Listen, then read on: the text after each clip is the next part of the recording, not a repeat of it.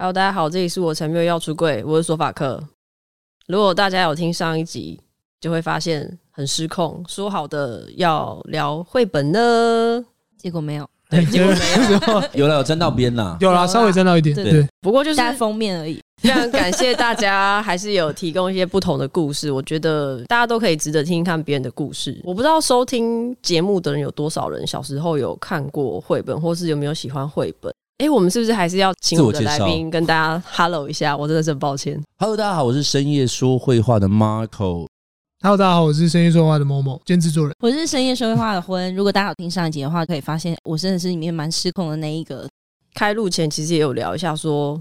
为什么是绘本这一个主题？尤其我自己身边真的有听到过，小时候会特别去买一些绘本来看，然后是爸妈会陪你看绘本的人几乎没有。想要问三位，你们是真心有喜欢绘本这个东西吗？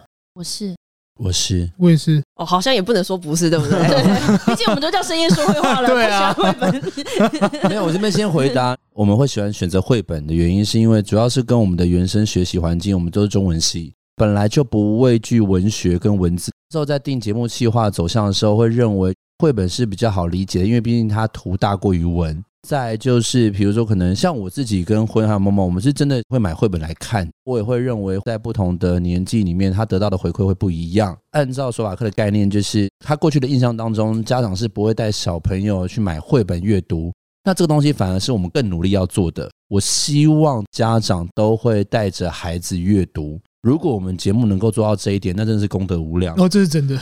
家长他愿意去听到我们的节目，然后他觉得这个议题有兴趣，或是他的孩子正在发生这样子的问题，透过这本绘本跟孩子产生连结，或是带着孩子去阅读，甚至有时候我觉得像。根据上一集索法克的经验，他可能有时候妈妈那时候会买童话书给他，但是不会告诉他里面讲什么。我觉得这也没有什么不好，因为有时候像我自己在教育现场的时候，我反而不会先入为主，不会先跟学生说我看到了什么，我想要先问学生说你看到了什么，我想要一起探讨之后就发现，那你觉得他为什么会用这个颜色？你觉得为什么他会哭？你觉得他们两个有发生什么样的争执？透过这样子的一个东西，它其实就是一个故事，来自于我们生活体验。那绘本只是把它做个图像化的表征。所以，如果今天能够从画面让小朋友可以了解不同的议题，我觉得这件事情也是我们的初衷。也许可能一开始我们在成立这个节目的时候没有想这么多，但是我觉得慢慢得到一些听众的回馈，以及我们自己从这个节目里面。三方对话，然后找到彼此，更加深我们对于当初我们的定调是非常理直气壮的。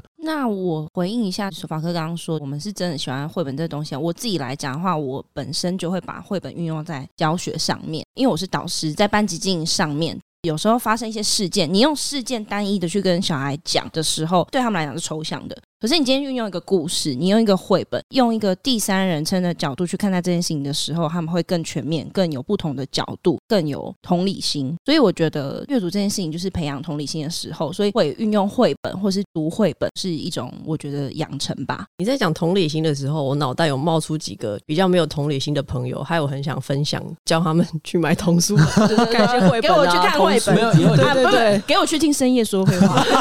我自己比较像是我会看绘本，但我没有到固定。可是我觉得我在做这节目之后是越来越喜欢，因为我是研究型的。当有些人问我一些事情，比如说有些朋友问我一些人生议题，我马上就可以从集数里面说这一集在讲什么。就我觉得那本你可以看一下，如果你没时间的话，你戴个耳机听一下，顺便冲个点阅率啊。对啊，所以其实绘本算是一个老少咸宜的读物，没有年龄的限制。我们很多时候都被绘本疗愈了，就起码在这一年我们录节目当中，我自己本身就是这样吧，或者是说有些来宾。可能也被他选的，或是我们选的绘本而疗愈。因为我记得过往在跟朋友聊天的时候，的确有一些人会觉得说，这种东西就是给小朋友看的。哦，蛮多人会这样想。我们有本书叫《内在小孩》，其实我们每个人的内心都还住着一个小孩啊。对，这本蛮多人推荐，加上有一些咨商师也会使用这一本。我们只是形体的长大，但是其实内心还是一个孩子，所以绘本是没有年龄限制。大人再去看会更加的理解。而且我觉得有时候绘本还有蛮有趣的地方，是因为毕竟它比较浅，所以有时候很多的念头跟想法，或者是初衷，我们有时候可能因为工作太疲累，我们遗忘了。透过重新导读阅读的方式，你忽然说，对，耶是这样诶。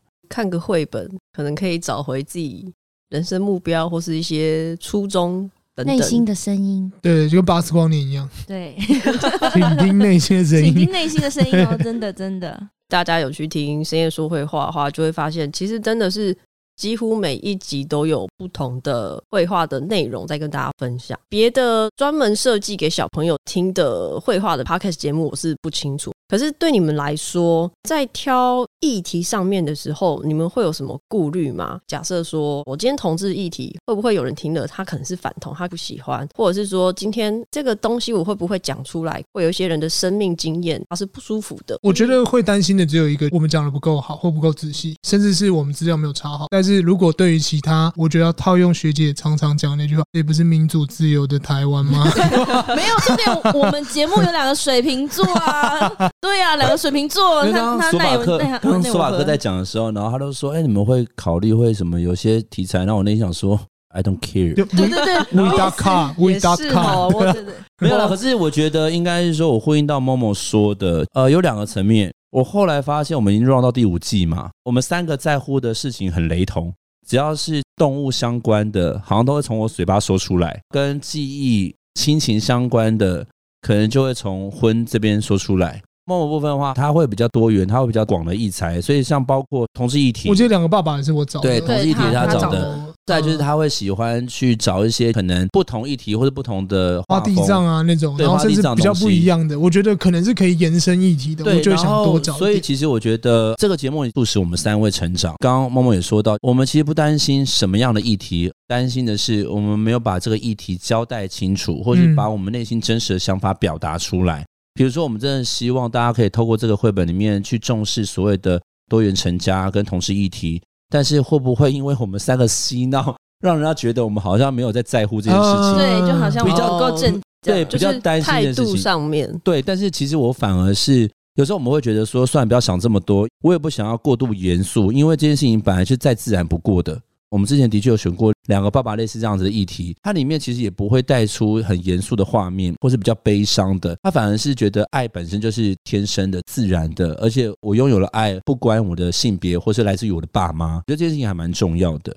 那你们在分享各种议题的绘本的时候，有收过比较特别的私讯的分享吗？可能是正面的，或者是很负面的，比如说。哦，你们这一集到底在讲什么？或者说，哦，我觉得我看过这本绘本，但是我跟你们的感受是相反的，或者说我跟你们成不同的意见。不同意见，我记得私讯的话好像没有。如果你说意见比较不一的话，好像没有、欸，因为我们三个人讲的方式会比较多元，再加上我们不够红，还没有黑粉啊。哦、有有一个在 Mixer Box 留言，说我们脏话太多。对，他说我们脏话太多了。那这边我只能说怎么样？谢谢。对啊，怎么样？对，我脏话就是多，其他就没有，其他没有了。所以说，其实某个部分可能对于那个留言的人来说，他也会觉得他对于这是一个绘本的节目有某一个程度上面的想象，是给小孩听的，所以他觉他们认得不能哦，所以他觉得不能有太多的脏话。对可是我们也当时也没有什么太大的感觉，因为我们那时候也在探索期，我们自己也在摸索，所以我们就看了就哦脏话，嗯，我们收到都很开心我们不太诶、会去，我们反而会觉得说，哎、有人留言呢、哦，就 表示他很认真在听。对，对啊对啊那一定是很认真才会听到这种细腻的、啊因为所有的回。馈一定都是正面的，起码他有认真听完我们的节目，然后发现我们脏话很多。我们有时候的脏话都来自于语助词跟情绪。对，嗯那真的要去掉的话，就是就怪怪的。人工就会有人帮我们去了，如果过度的话，就有人工帮我们度真的就是有人会帮我们去了。你们有介绍过的同志的绘本，目前的话，只有他有两个爸爸。对，这一集上的时候我不知道，搞不好那个时候会再多一本蚯蚓来蚯蚓。其实，在介绍这一本书的时候，你们有特别去做什么功课吗？或是说，因为它可能是社会议题的一个主题，会怕说错话吗？我记得我们三个有先共读，我们有共读，我们一定会共读我们不怕说错话啊。我们想法跟那本绘本一样。如果大家有去看过那本绘本叫《两个爸爸》的话，会知道说，其实虽然都是两个爸爸，但是他的教养方式跟异性也是一样的。他那本其实很简单，就只是一个人到另外一个人家里发现，呃，他居然有两个爸爸，不是我爸跟我妈，但是他们家跟我们家都一样。他原本预想说，哇，他有两个爸爸，哇，他一定他家里一定很嗨，什么之类的，很幸福，什么之类的。对对对，发现就是小孩子看待家长的角度其实是一样的，一模一样。他一样会有所谓的管教问题，比如可能会在乎他的健康成绩，该施予的压力其实是等同的。这本绘本里面，其实阅读完之后，你会发现它的结论很单纯。不管今天你的家庭结构来自于一个爸爸一个妈妈，还是两个爸爸，其实小孩面对到的压力，或是受教权，或是整个教养问题，都是家长跟跟小孩两个的问题，不会因为你的成分改变而产生了其他变化。虽然他的书名叫做《两个爸爸》，可是他也没有把重点放在今天多元家庭或是这两个爸爸的琢磨，他只是在讲家庭的问题。那家庭的问题的话，透过两个不同的组成，做一个就有点像是把这个问题抛回阅读者，读者看完就说：“哦，今天其实两个爸爸他没有不一样，给你的爱或者小朋友对我的恨。”其实是一样的，当然没有，我觉得重点，因为一定小朋友抱怨爸妈，就为什么要管我的睡眠时间，什么什么之类，我觉得这一定的。可是问题是，那就代表说，其实是一样的啊，他反而是会让人家觉得，哦，原来这件事情本来就不是特别的，不是奇怪的，对，就是一样的。嗯嗯，我觉得以小孩的视角来阅读，他就是说，其实就是一个蛮正向的结论，都是一样的。他要传达的意念就是这么简单。他是不是其实也可以带到有点像是，比如说，因为是家庭嘛，我在讲爱啊、付出啊、喜怒哀乐等等这些，其实感觉他也可以延伸到我今天可能是单亲家庭、隔代教养家庭。那不管怎么样，都还是一个以家为组成的单位，就是大家都没有不同啦。我觉得手法克延伸的很好，因为现在其实还是会有所谓的外配、隔代教养。我觉得家的组成的成分越来越多元，但是问题是，当我们今天彼此有爱，我们就是一个完整的家。一开始从两个爸爸里面想到说，哦，爸妈的性别相同或不同，其实是一样的。那也等同于今天，就算他的身份不是以爸爸妈妈或爸爸，他可能是外公外婆，但是他们整个在家庭的组织概念跟管理的问题，大家的烦忧、开心成分其实是一样的。家没有既定的样子或人数或组成。所以，我今天如果跟我的猫组成一个家，也是可以的。可以，对啊，你刚有爱就可以。可以啊。我跟我的狗每天睡在一起，我也觉得可以啊。我的狗是公的，我每天都摸它屁股睡觉。我摸狗的屁股比摸女生屁股还吃 还多吃，好不好？因为这件事情就是一种信赖感啊。对啊，像我们家的猫也会在我的身上睡觉，然后它屁股会朝着我。安定感就是家的感觉，所以即便是猫。就归属感，家应该是给你一种安定的感觉，所以它不一定是要有什么样既定的人，或是它不一定是人。刚就想到，像国外不是有跟充气娃娃结婚，跟自己的汽车结婚，初音未来，对，或是跟虚拟偶像结婚嘛？那你们觉得他也会是一个家吗？我觉得他自己想，他自己是，那就是，我就会说我尊重你。我的想法会比较单纯，我会认为啦，他这个东西会有点像是两者彼此给予的关系认可。嗯那如果今天跟一个虚拟偶像结婚，那那东西是我对于爱的理解跟认同，但是我不会认为两个在一起就一定要把它归类为家。起码你认为你的心里找到一个归属感，对方也愿意，非强迫性。因为我不知道虚拟偶像会不会说不要啦。起码你先找到自己的安定，对方如果也接受，那你们两个就可以共同的认可彼此。那这个就是有爱的成分，那就是完整的成分，缺一不可。那家的部分的话，我反而会觉得他可能在组织上面会再复杂一点点。比如说要共同协作，你共同要去组织，它会有点像 team 的感觉。我反而觉得有时候家这件事情，它当然彼此有爱以外。他可能还是会有 team 的组织分工这件事情，或是给予接受这种角色。反而我会把这两个成分拆的会比较细一点点。我觉得如果你是问说他们两个有没有爱，我觉得可能是有。但是我如果以学长那个方式来讲，好像家人的成分就会少了一些嘛，因为你认为还是需要有比较多的分工啊，什么之类互动。我相信一定有爱，但是家的成分可能又再多一点点，会再往上一点。嗯，家可能它还是要有一些功能性。就是比如说照顾与被照顾，或者是共同一起负担、共同一起承担、嗯、共同一起维系。因为我跟一个虚拟偶像结婚，他绝对不可能照顾我，我生病一定是我自己去看医生。今天如果是跟个机器人，那我就觉得就期待那天。就是他们会有陪伴的这个角色，可是家的成分可能我会希望互动性再多一点点。因为虚拟偶像只有那个服务终止的一天，因为他们之前不是一堆人跟初音结婚吗？那天公司倒了，服务终止，然后他们在结束那一天，就大家一起线上难过。我想说线上离婚吗？不是，就是他服务终止之后，初音就再也没办法显示，他可能只能显示单一一个，他就不会再更新任何东西了，就基本上你再也见不到他了，所以只会有这样的状况，就是你讲的被照顾的状态。就他也没有照顾你任何事情。就是也许可能会把它变成说，像之前我看过那个《空气人形》的这部电影，男主角后来他就是跟他自己的充气娃娃。充气娃娃有了灵魂，他觉得男主角对他来讲不跟其他人一样，因为不会把他当成发泄的工具。那这时候他们两个就开始同时存在的施与受的这个对等关系。我觉得那个时候就会从爱升华到两个人维系这个空间，那个成分就会更接近家。但如果今天只有单方面，比如说就像虚拟偶像，嗯，我只认可你。找到爱的成分，或是你的心里的归属感，但是还不构成家。我自己认为啦，不知道大家听了这一段有没有觉得想跟虚拟偶像结婚？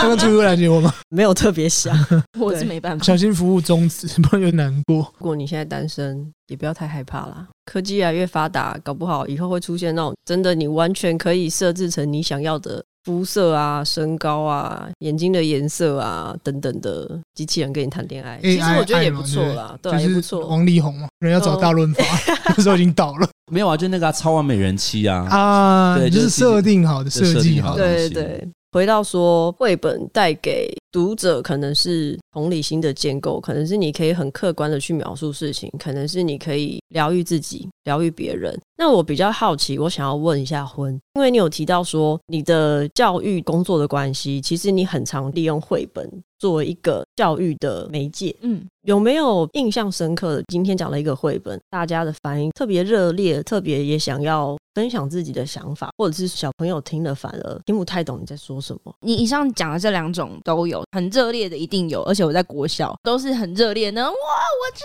道是那种听不懂的，当然也有。但是听不懂的时候，这时候我的角色会比较是引导。你会说：“哎，你们懂老师在讲什么吗？”我们会用比较抛问的方式去解构他不懂的那一块东西，让他们知道说：“哦，原来是在讲这个。”而且我其实可以接受大家的想法不一样，这是可以的。而且甚至你会从小孩的身上找到说哦，原来你看的角度是这个，我觉得就会很像是我们三个人节目那样啊。我们每个人看绘本的角度不同，衍生出来的议题，甚至是说一开始看的时候，有人是很负向的，他到后来才知道说哦，没有，其实这是一个很正向的。所以你上述讲的都有这种情况。因为我蛮好奇，小朋友热烈的那本书叫什么名字？我也想知道。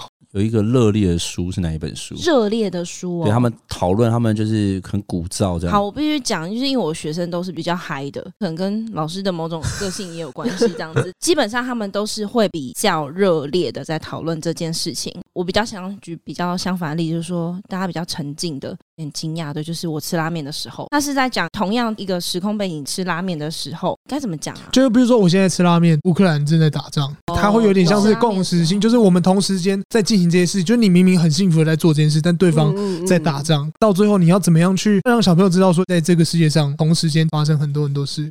他前面在看那一本书的《我吃拉面》的时候，大家一开始讨论很热烈。我们可能会说：“哎，你吃拉面的时候会怎样？”就是我们在讲个很生活的东西。嗯、但是我们就会开始一页一页看，说：“哎，这小男孩在吃拉面。”然后大家就会很热烈。可是他的画面会一直从很彩色到后来很灰暗，因为他可能会不同的时空，但都是在那个男生吃拉面的当下。所以大家其实到最后就会有一种，原来在这个快乐的同时，有人是很哀伤的。他们会有这种认知。诶，那会有家长跟你反映吗？诶，老师，你怎么可以在课堂上面讲这个故事？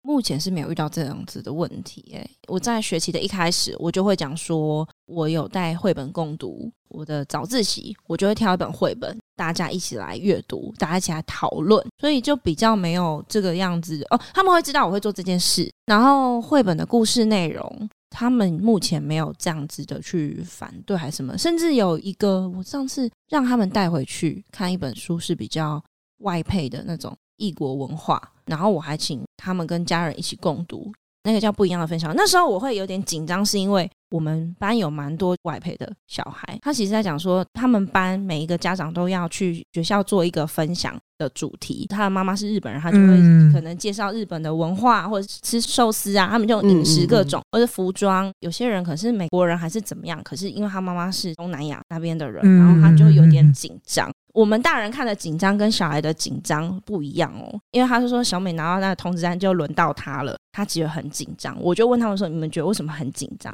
他们都回我说：“因为他们会觉得妈妈没有空。”前提是说。爸爸没有办法来，所以妈妈必须去，所以他很紧张。哦、可是我们大人的认知一定会觉得说，哦，他可能是有某一种社会压力。对，可是问小孩，他就说他可能觉得爸爸做的这件事情比较擅长，可能外配怕他们会有点受伤还是什么的。可是其实后来也没有，因为这本故事的最后，我们是把它导向一个正向，应该是说，不管他们故事脉络怎么样，最后的结束，在教育现场的我们是要给孩子一个比较正面的观念的时候，就不会有这样子的问题。这样听下来，其实真的蛮多绘本都是在告诉你说，这个世界人有百百种，是。大家其实真的没有什么太大的差异，即便有差异，那也不干你的事啊。不一样也很棒啊。我蛮喜欢挑这一类的书给小孩啦。我觉得不用讲多元性别议题或者是什么，光是特殊生这件事情，在班上就是一种必须要做很多的建构。这件事情不一样也很棒。嗯。那时候我就是用这本书去作为基础，会让他们知道说大家都一样，每个人都特别。这件事情如果把它简化的表达，其实就是说。我们要接受自己跟别人的不同，我们也要接受别人跟我们的不同。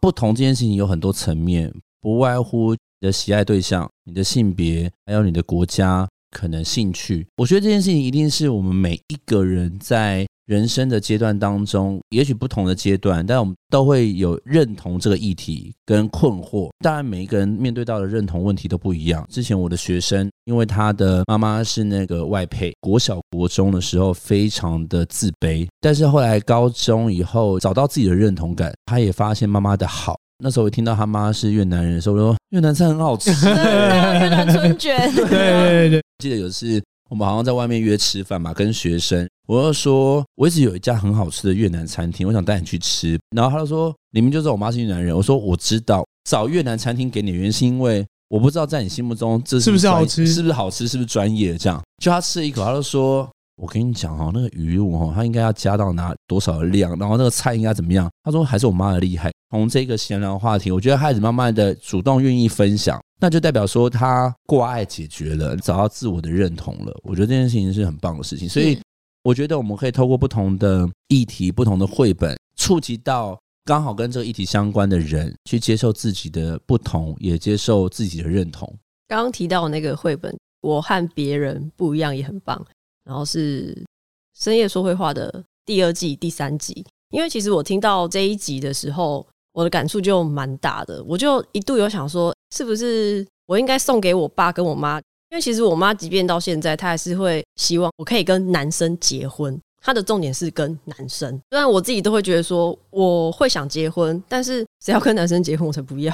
想要出柜的时候，你就默默在家里放一本这本绘本，或许也是一个不错的选择。重点是要理解，对家长来说，有些东西是没办法太深根蒂固改变的。就大概我们比我们大一点的，比如说我表哥表姐那种，他们仍然还是有些改不过来的。但我相信，一直到我们这一代，比如说我们现在已经三十几岁的人了。接下来的下一代之后，他们一定会有更多不同的想法，甚至那些想法已经到最后会觉得这些都很正常，就跟那个企鹅的绘本一样。到最后他们生出来那个蛋，谁也不知道那个蛋的里面，最后那只小企鹅，它还是喜欢女生呢、啊？它是女生，它也喜欢女生。这对他们来说，就是这也是很正常的事，因为动物都有自己的选择权。补充一下那个企鹅的故事，公园里面有两只公企鹅，不知道为什么就。算是相爱，对不对？就相爱了。他们就一起要去孵蛋，可是他们一开始孵的是石头。公园的管理员看不下去，就给他们一颗真实的企鹅宝宝的蛋，让他们去孵。孵出来是一只母的企鹅。后来发现母的企鹅也喜欢上母的企鹅。后续还有一些故事啦，大家有兴趣的话，也可以去网络上找一下，因为它后来变禁书嘛。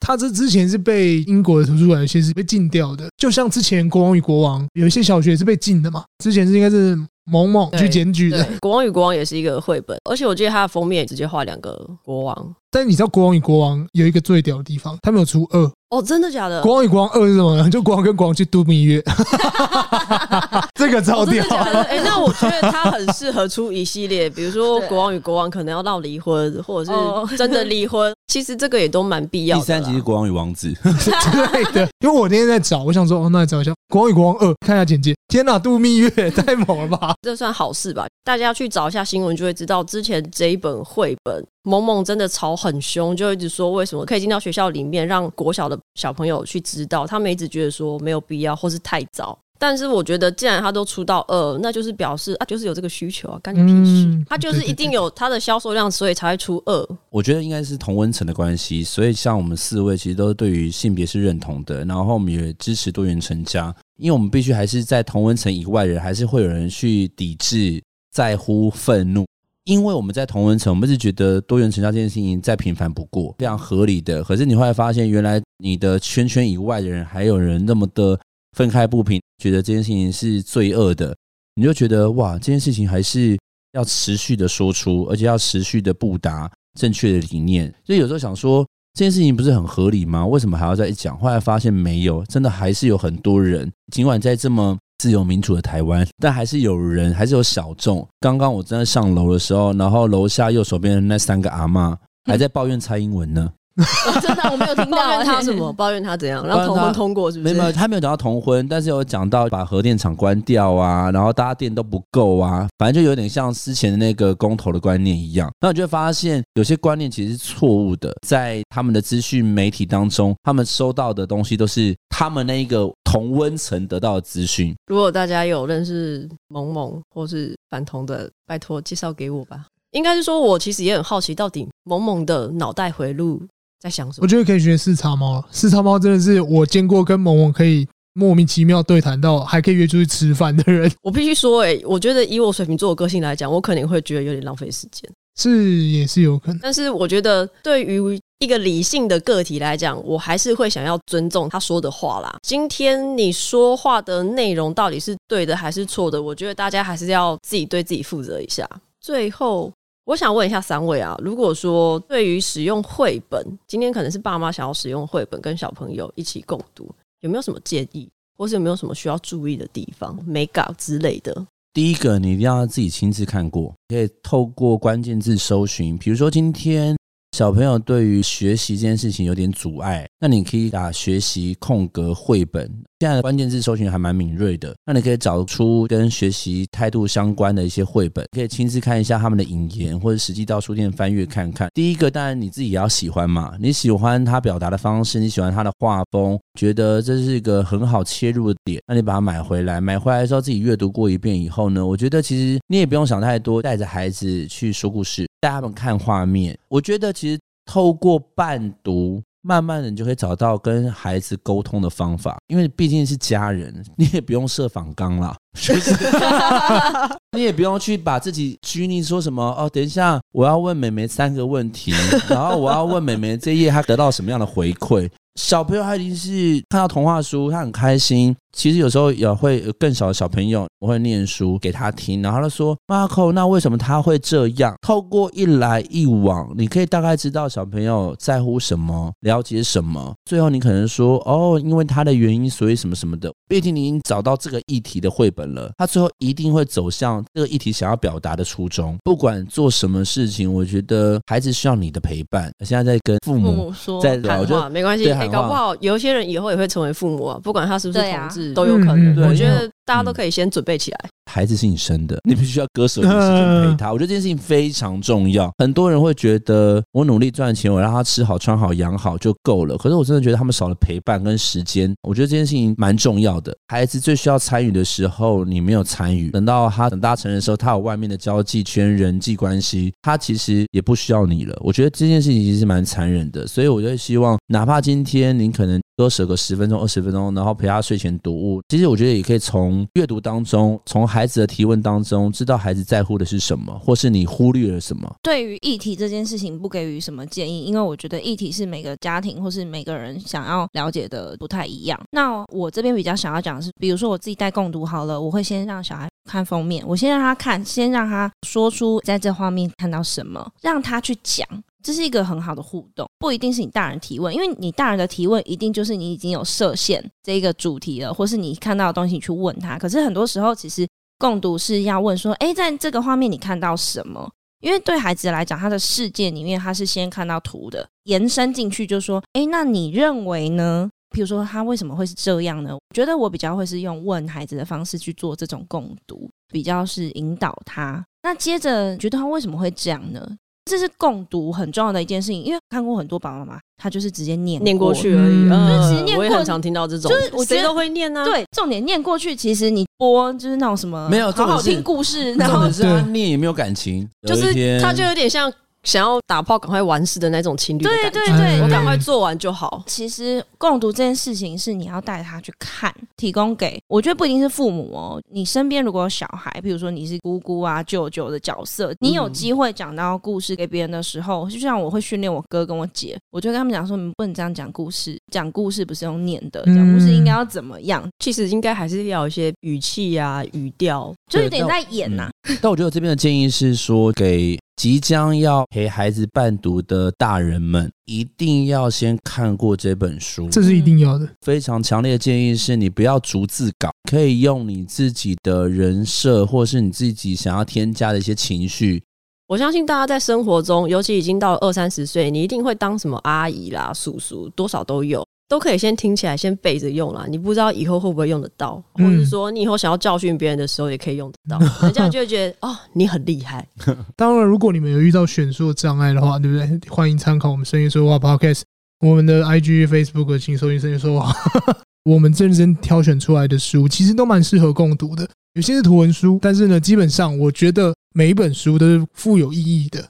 如果你今天听完这一集，觉得绘本是个不错的东西，或者是你以前没有常接触的话，那就网络上或者是书店去挑一本回家看吧。我相信应该看完都可以疗愈自己的某一个部分了啊！如果你疗愈不了，就私讯深夜说会话看怎么办吧。赶快私讯我们哦。哦，那我们今天这一集就到这边，真的非常感谢三位，要不要再好好的正式的宣传一次你们的节目？我才没有出柜的听众，大家好，我们是深夜说会话。我们主持人有三个，有我默默、Marco 跟婚讲绘本的频道，但虽然是讲绘本，但是讲给大人听的。我们希望透过绘本的伴读，除了说给小朋友听之外，也透过这些东西当成传声筒、放大镜，说出心里话。听一下我们的节目，我觉得会给你们带来一些还蛮不错的回响，因为我觉得我们讲话蛮好笑的。就这样了。啊，如果不好笑就跟我没关系哈。效果都在我身上，还不好笑？你说效果器是不是？好，那今天如果喜欢我们这一集的节目的话，FBIG 最终我才没有要出柜。那 Apple Podcast 五星留言，Spotify 现在也可以留言评分。以上言论不代表所有女同志，还有各种性倾向言论。拜拜，拜拜，拜拜。